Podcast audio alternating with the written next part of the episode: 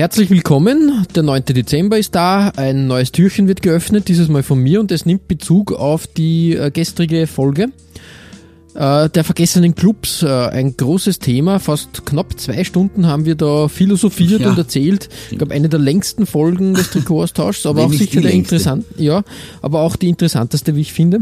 Definitiv. Und du hast am 7. schon den VSI Egger St. Pölten Mhm. besprochen. Und im Zuge der vergessenen Clubs haben wir auch über Admira Wacker Mödling be- gesprochen, beziehungsweise Wacker Wien, äh, VfB Mödling. Und ähm, da ist die Geschichte aufgepoppt des SC Niederösterreich. Genau. Und da habe ich ein Trikot gefunden, um das ein bisschen zu veranschaulichen, in, in welchen Farben und Trikots der SC Niederösterreich Admira Wacker damals gespielt hat. Ähm, ja, ganz äh, Ulsport, der Ausrüster damals, äh, irgendwie interessant. Ja, besonders war es halt nicht, muss man auch ehrlich sagen. Es war halt gelb-blau gehalten, es hat gepasst, es hat das damalige...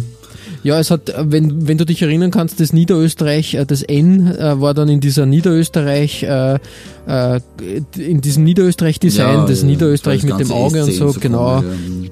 Und, und hat gepasst, ja. Es ist interessant, ein, ein, ein schönes Zeitdokument auf jeden Fall. Mhm. Ich habe da auch noch interessante äh, Fakten gefunden. Ähm, der, der Landeshauptmann Erwin Pröll war ja auch gleichzeitig Präsident des Vereins. Oh, ja, stimmt. Habe ich auch nicht, auch Mhm. nicht mehr so äh, auf, auf, dem, auf dem Radar gehabt. Mhm. Und ursprünglich war der Plan, eine Fusion mit dem VSE St. Genau, ja, Pölten das, das, das wusste ich noch, ja. Die, war- die ist aber nicht zu, zustande ja, gekommen. ja, auch- völlig widersinnig gewesen, geografisch gesehen. Ich meine, Marienzersdorf und, und St. Pölten liegen nicht, nicht gleich nebeneinander.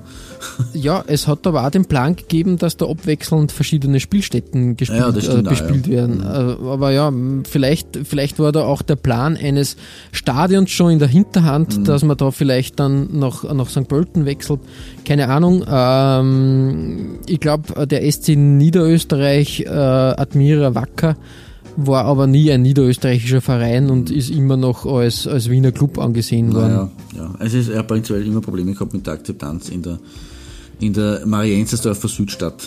Das ist halt irgendwie immer ein, schwierige, ein schwieriges Konstrukt gewesen, das von den Fans in Massen zumindest nicht angenommen wurde. Aber das Problem prägt leider auch Niederösterreich als ganzes Bundesland, dass es Ja. eigentlich keinen Fußballclub gibt, mit Ausnahme, wenn man jetzt vielleicht sagt, die, die, den VSC St. Pölten in den 80er Jahren, wo einmal 12.000 Zuschauer äh, beim Spiel waren, ähm, oder auch vielleicht nur den Games SC beim Cup-Erfolg. Äh, aber so im Prinzipiellen zieht sich das wie ein roter Faden durch die niederösterreichische Fußballgeschichte aller Vereine, äh, dass sie keine Zuschauermagneten sind, auf Dauer. Ja, die Nähe, die Nähe zu Wien ist immer das Problem, wo die Richtig, großen, großen Clubs und die großen Namen gespielt haben. Genau. Da war, war niederösterreichischer Fußball relativ uninteressant. Genau, so viel vom SCN Admira Wacker äh, im neunten Türchen. Klaus, morgen wird's auch bei dir wieder, glaube ich, etwas ähm, äh, vergessen sozusagen. Genau. Ein, ein vergessener Club wartet. Folge, ja, richtig. Das äh, passt ja hervorragend. Ähm, deshalb schließen wir die neuen und äh, warten bis morgen sozusagen. Genau.